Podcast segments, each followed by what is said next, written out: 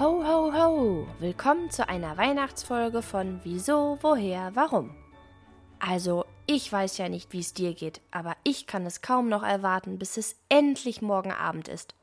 Was morgen Abend ist, fragst du dich? Na, der Nikolausabend.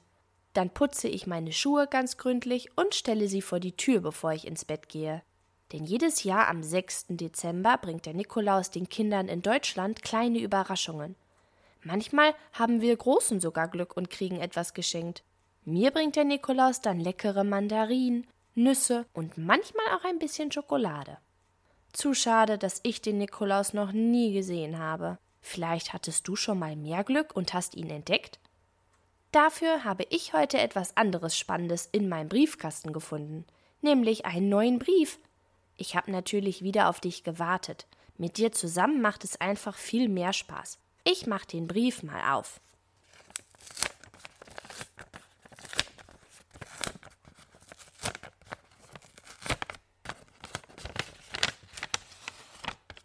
Dieses Mal schreibt mir Anton, der wohnt in den Niederlanden, auch Holland genannt. Mal sehen, wie Anton Weihnachten feiert. Hallo, ich bin Anton, sechs Jahre alt und wohne in Amsterdam. Das ist eine sehr alte Stadt in den Niederlanden. In Amsterdam gibt es viele Grachten. Das sind Kanäle, durch die Wasser fließt, so ähnlich wie ein großer Bach. Durch die Grachten fahren viele Schiffe. Von meinem Zimmerfenster aus beobachte ich sie gerne. Jedes Jahr im November schaue ich ganz besonders hin. Ich halte dann Ausschau nach dem Schiff von Sinterklaas. So nennen wir in den Niederlanden den Nikolaus. Der kommt dann nämlich aus Spanien. Er bringt uns seinen Gehilfen mit, den Zwarten Piet, den schwarzen Peter. Der ist so etwas ähnliches wie bei euch der Knecht Ruprecht. Wenn das Schiff ankommt, gibt es immer einen großen Empfang und alle Kinder stellen ihre geputzten Stiefel an den Kamin. Wer keinen Kamin hat, nimmt einfach die Heizung oder die Haustür. In der Nacht vom 5. auf den 6. Dezember, dem Pakjesavond, also Päckchenabend, reitet Sinterklaas dann auf einem prächtigen Schimmel durch die Luft und wirft die Geschenke durch den Kamin. Oder er klopft einfach an die Haustür. Das ist immer sehr aufregend und alle warten gespannt. Wichtig ist auch, dass man ein Gedicht kennt, das man für Sinterklaas aufsagen kann. Am besten eines, das man sich selbst überlegt hat. Aber ein fertiges Gedicht, was man auswendig gelernt hat, ist auch in Ordnung. Passenderweise singe ich mit meinen Eltern auch jedes Jahr das Nikolauslied da wird an de Deur gekloppt, also da wird an die Tür geklopft. Sinterklaas wird bei uns größer gefeiert als Weihnachten. Deshalb gibt es an diesem Tag auch viele Geschenke und Süßigkeiten für die Kinder. In meinem Schuh ist immer Obst, Spekulatius und Schokolade. Spekulatius essen wir in den Niederlanden das ganze Jahr über, aber die Schokolade zu Nikolaus ist etwas Besonderes. Es gibt dann nämlich große Schokoladenbuchstaben. Jeder bekommt den Anfangsbuchstaben seines Namens aus Schokolade. Ich also ein A.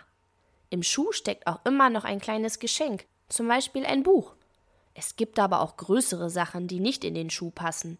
Die legt Sinterklaas einfach daneben oder unter den Weihnachtsbaum.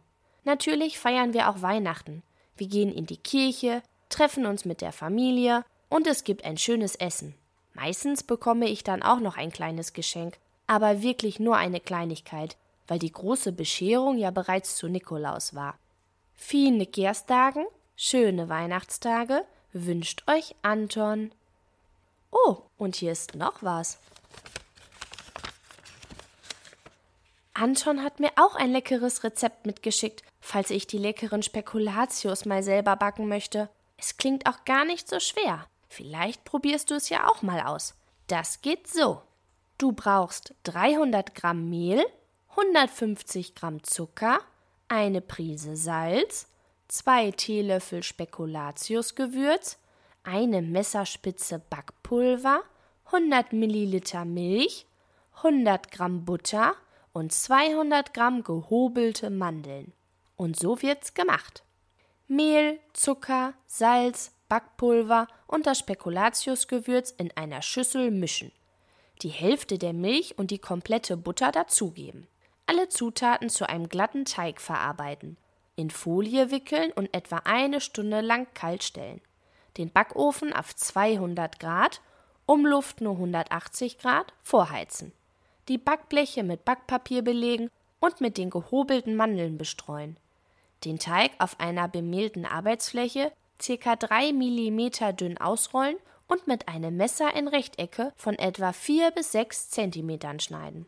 Die Teiglinge auf die vorbereiteten Bleche legen und mit der übrigen Milch bestreichen. Etwa 8 Minuten backen. Guten Appetit!